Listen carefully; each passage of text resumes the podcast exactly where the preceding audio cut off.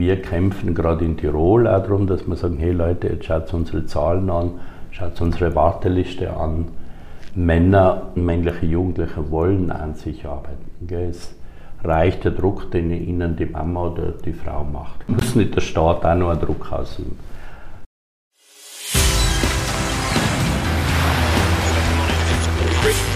Gut zu wissen, der Erklärpodcast der Tiroler Tageszeitung. Herzlich willkommen zu einer weiteren Folge von Gut zu wissen. Ich bin Vanessa Grill und ich beschäftige mich einmal mehr mit dem Thema Gewalt gegen Frauen. In vorangegangenen Folgen habe ich bereits mit Susanne Wunderer, der Expertin für Pflegschaftsverfahren in Tirol, über die Bagatellisierung psychischer Gewalt und was dagegen geschehen muss gesprochen. Die Leiterin der österreichischen Frauenhäuser, Maria Rösselhummer, hat uns erklärt, was Frauen tun sollen, wenn sie von häuslicher Gewalt bedroht sind. Heute möchten wir uns der Gegenseite widmen. Wie kann Männern mit Gewaltpotenzial geholfen werden? Helfen die im neuen Gewaltschutzpaket verankerten verpflichtenden Beratungsstunden nach einer Wegweisung, Wiederholungsdaten zu vermeiden? Suchen sich Täter auch freiwillig Hilfe? Wie sieht so eine Beratung aus? Und wo muss Prävention ansetzen, damit es gar nicht erst zu Gewalttaten kommt? Darüber spreche ich gleich mit Martin Christandl, dem Leiter der Männerberatung Mannsbilder in Tirol. Doch zuvor noch fünf Fakten über Gewalt gegen Frauen, die gut zu wissen sind. In diesem Jahr wurden in Österreich bisher 30 Frauen ermordet. Stand 1. Dezember.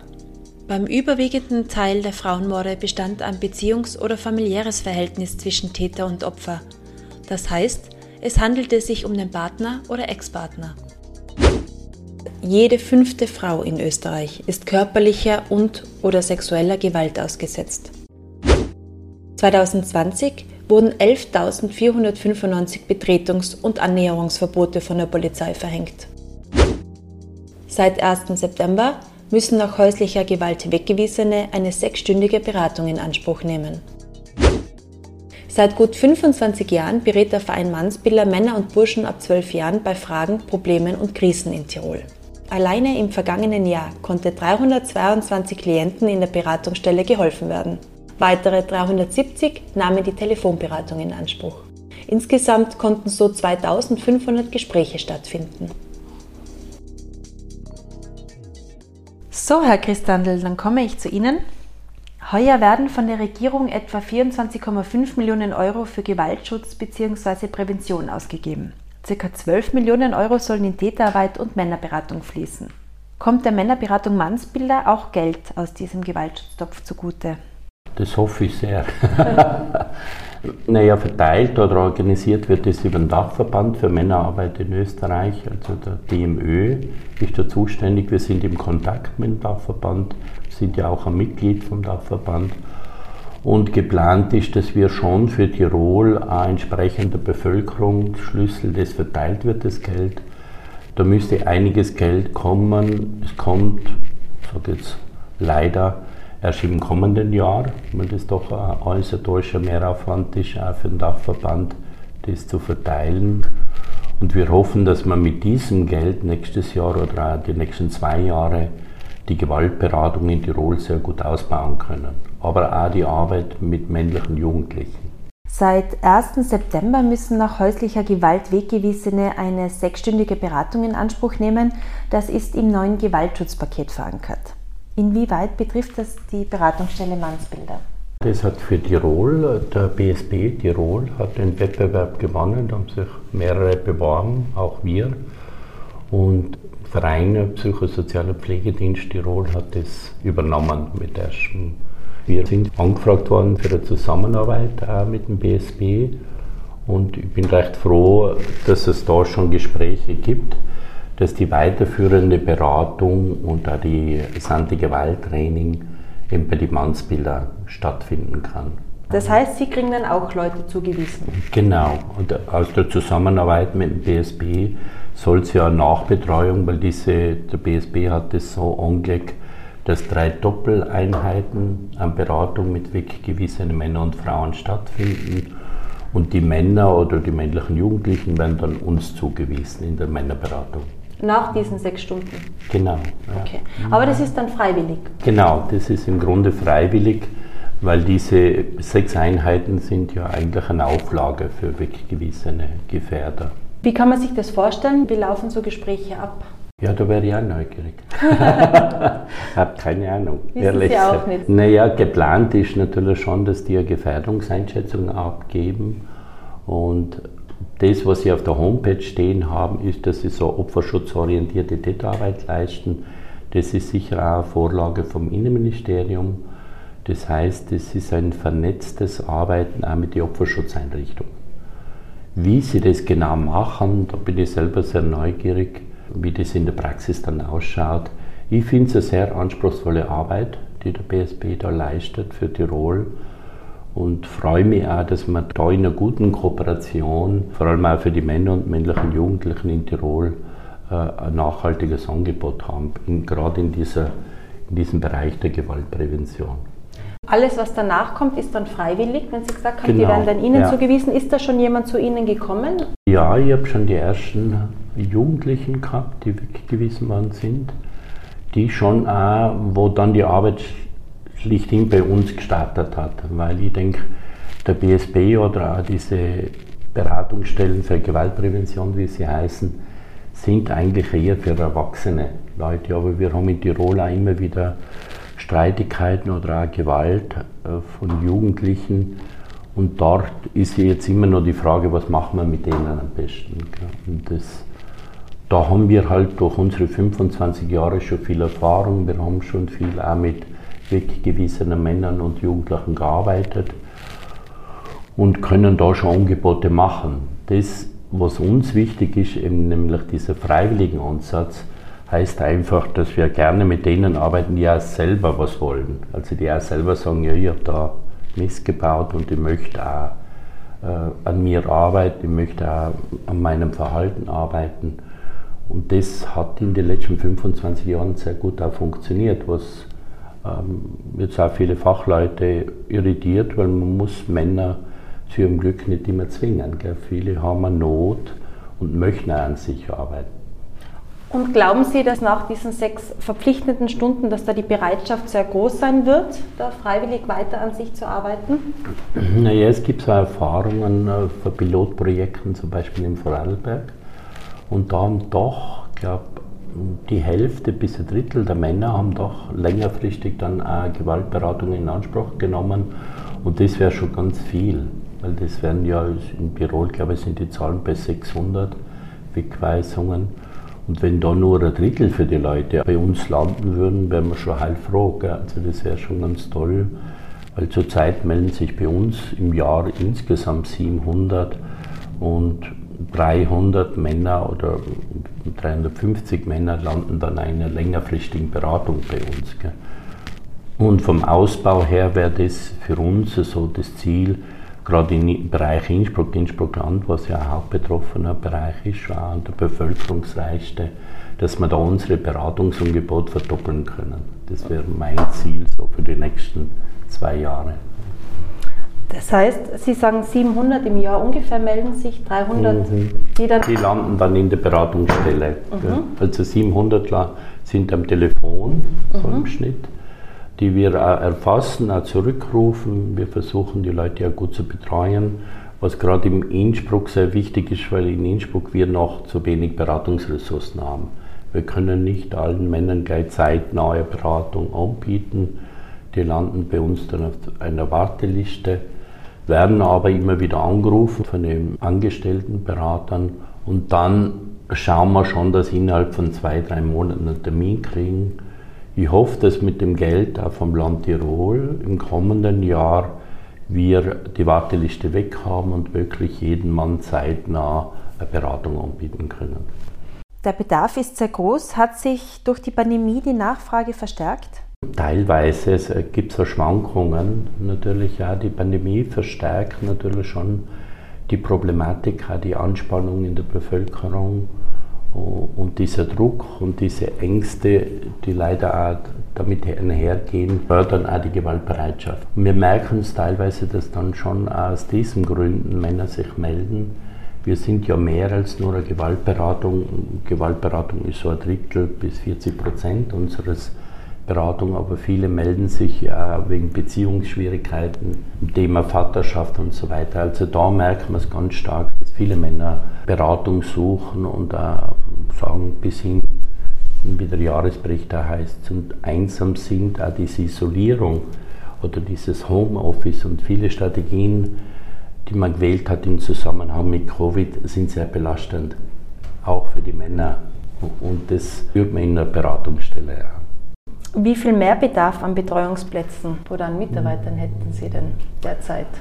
Was sich zeigt, ist, äh, dass es äh, in der Bevölkerung auch in Tirol so Sensibilisierung gibt beim Gewalt, so dass sich sogar jetzt Bezirke an uns wenden und sagen, sie hätten gerne eine Männerberatung, so wie Kitzbühel zum Beispiel. Aber das haben wir auch, dass wir merken, aha, wir müssen schon überlegen, äh, fast in jedem Bezirk auch Anlaufstellen zu haben. Wir haben es jetzt geschafft, auch durch die Unterstützung des Landes Tirols, dass wir jetzt vor einem Jahr in Reuter starten können mit der Beratung, die gut angenommen wird. Oder dass wir jetzt schon seit einigen Jahren im Osttirol sind.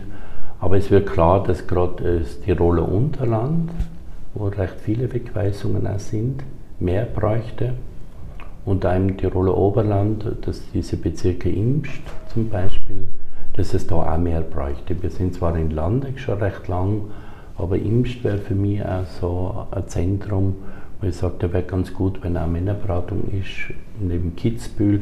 Das sind so Zukunftsmelodien, sage ich mal. Mhm. Die finde es ganz schön, dass dort die Leute selber mobil werden und sagen, hey Leute, wir bräuchten was. Und das, wir haben als Männerberatung immer nur reagiert. Sie haben gerade erwähnt, dass eine allgemeine Sensibilisierung für das Thema Gewalt stattgefunden hat. Was hat sich denn in den vergangenen 25 Jahren, seitdem es die Mannsbilder gibt, noch getan? Die Männerberatung Mannsbilder ist eigentlich gegründet worden lange nach dem Frauenberatungsstellen. Und das hat eher den Ruf gegeben für die Frauenhäuser auch, dass es in Tirol was braucht für Männer und Gewalt. Und aus dieser Reaktion heraus haben wir damals vor 25 Jahren schon mit dem Gewaltschwerpunkt gestartet. Man muss dazu sagen, dass damals das einzige Familienministerium bereit war, uns damals Geld zu geben. Die Politik hat zwar gut gefunden, dass es uns gibt, aber es war damals, damals hat man schon versucht zu sparen. Noch nicht möglich, gleich das zu finanzieren. Und von dem her bin ich sehr froh, dass wir jetzt nach 25 Jahren das erste Mal auch eine politische oder finanzielle Situation haben, dass die Politik, es zu sagen in Klammern, scheinbar will, dass man auch mit Männern arbeitet. Ich hoffe, dass die Politik hat Erfahrung, die wir gemacht haben, ein Zugeständnis gibt, dass man mit diesen Männern auch freiwillig arbeiten kann. Dass es nicht notwendig ist, immer einen Zwang auszuüben und Auflagen zu machen. ich glaube, das Vertrauen, dass die Leute selber einen Veränderungsbedarf haben, das hat sich in der Politik noch nicht so rumgesprochen. Es ist ja in Deutschland so. In Deutschland hat zum Beispiel in Hamburg die Männerberatung, die uns sehr beeinflusst hat, Männer gegen Männergewalt, die Türen schließen müssen, weil es nur mehr Zwangsberatung gibt. Und wir kämpfen gerade in Tirol auch darum, dass wir sagen, hey Leute, jetzt schaut unsere Zahlen an, schaut unsere Warteliste an. Männer männliche Jugendliche wollen an sich arbeiten. Es reicht der Druck, den ihnen die Mama oder die Frau macht. Es muss nicht der Staat auch noch einen Druck ausüben.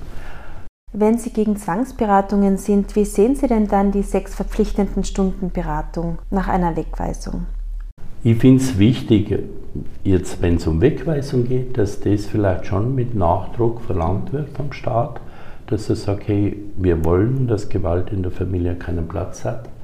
Wir wollen, dass diese Männer, aber auch diese Frauen, die jemand anderen gefährden, äh, raus müssen aus der Familie und einmal Beratung kennenlernen. Also ich finde diese drei mal zwei Stunden sind einmal ein Kennenlernen auch von dem, aha, an dem könnt ihr arbeiten. Gell? Also aha, das schaffe ich nicht allein mit zu regulieren, wenn ich so wütend bin oder so in eine Not komme, dann muss ich ein neues Verhalten einüben. Das wäre ja das Anti-Gewalt-Training.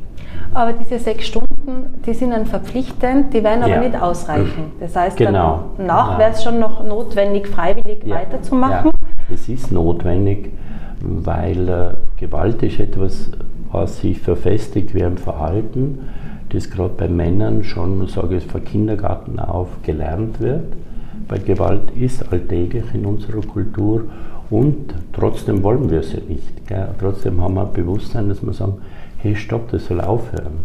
Aber dann müssen wir den Leuten einen Raum öffnen, wo sie das lernen können, gell? wo sie über das Nachdenken lernen, aber vor allem in ihrer Emotionsregulierung, in der Regulation der Gefühle denke mal, was machen können. Und das ist eigentlich auch das Schöne an der Männerberatung. Ich arbeite sehr gerne dort, weil ich merke, wow, ist doch spannend, dass so Männer das können plötzlich. Dass sie da ein Bewusstsein entwickeln und sagen, aha, da habe ich Angst gehabt oder ah, das war's. Dass sie so Aha-Erlebnisse haben und dann wirklich versuchen, anders zu tun.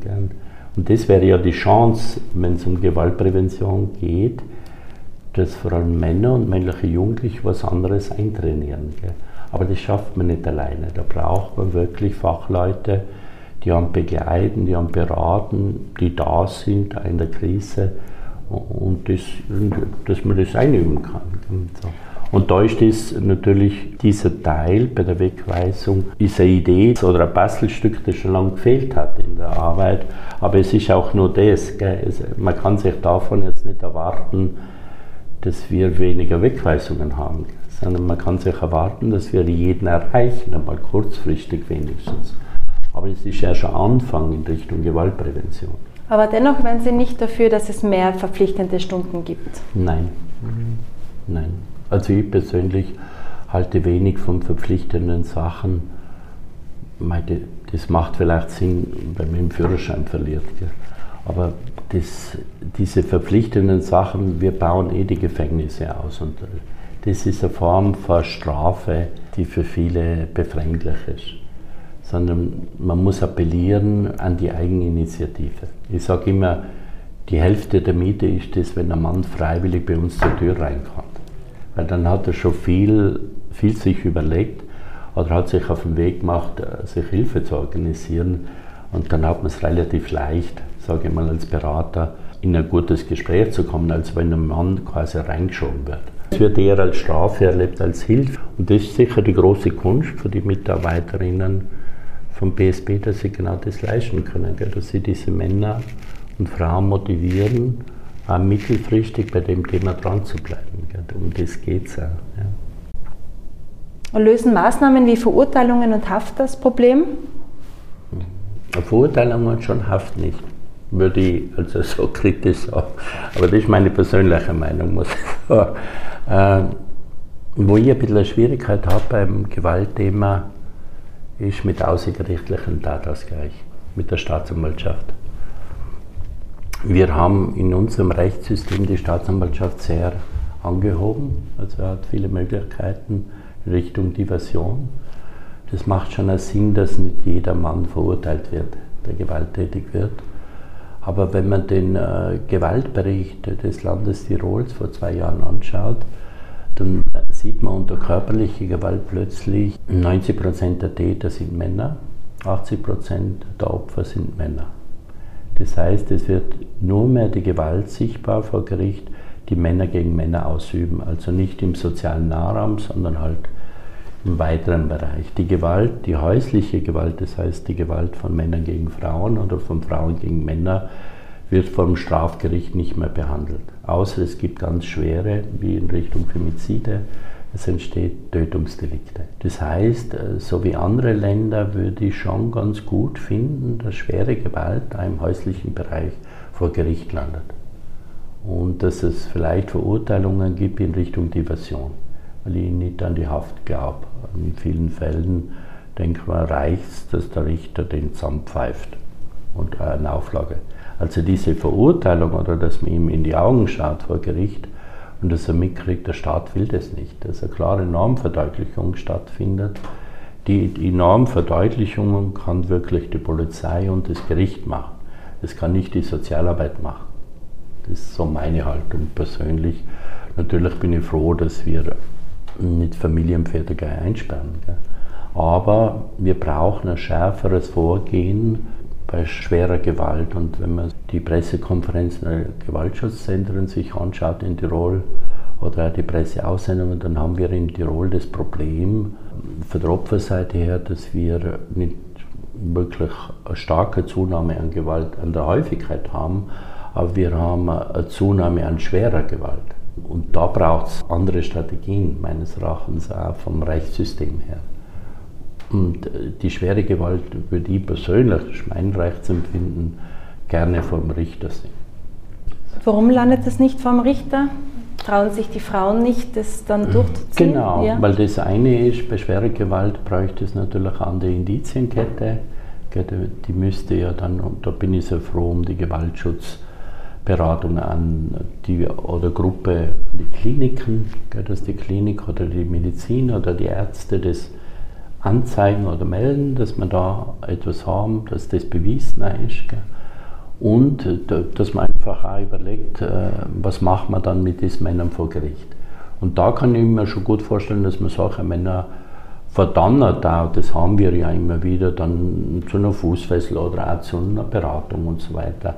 Wir arbeiten sehr wohl auch, circa 10% der Männer, die zu uns kommen, kommen schon auch mit der Gerichtsauflage. Die haben schon auch Schwierigkeiten oder wir bemühen uns jetzt seit zwei Jahren um einen Werkvertrag mit der Justizanstalt Innsbruck, dass wir Männer, und das sind gar nicht wenige, die wegen schwerer Gewaltdelikte im Gefängnis sitzen, dass die schon in den letzten Monaten, wo sie in Haft sind, beginnen mit der Beratung, also im sogenannten Freigang. Dass wir auch da sagen, Haft allein ist zu wenig, sondern wir brauchen auch neben der Strafe eine Hilfestellung. Also, und das wollen auch die meisten Männer die, die einsitzen deswegen. Wenn ich Sie jetzt richtig verstanden habe, müsste Gewalt viel früher härter geahndet werden. Wenn wir Gewalt nicht ahnden, kann man keine Gewaltberatung mehr machen. Wenn der sagt, mit dem komme ich davon, warum soll ich mich ändern? Mir kann nichts passieren, also jetzt übertreibe ich.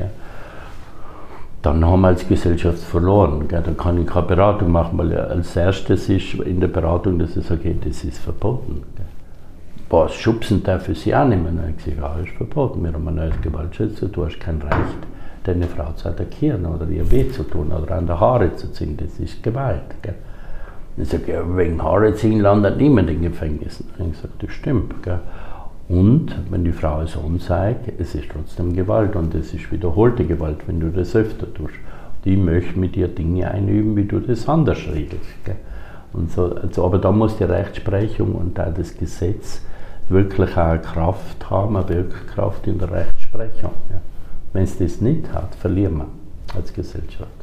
Der Großteil der Männer kommt zu Ihnen, wenn Gewalt bereits geschehen ist. Im Gewaltschutzpaket ist jetzt auch eine Förderung der Jugendarbeit vorgesehen, also zum Beispiel im Rahmen von Workshops für junge Männer.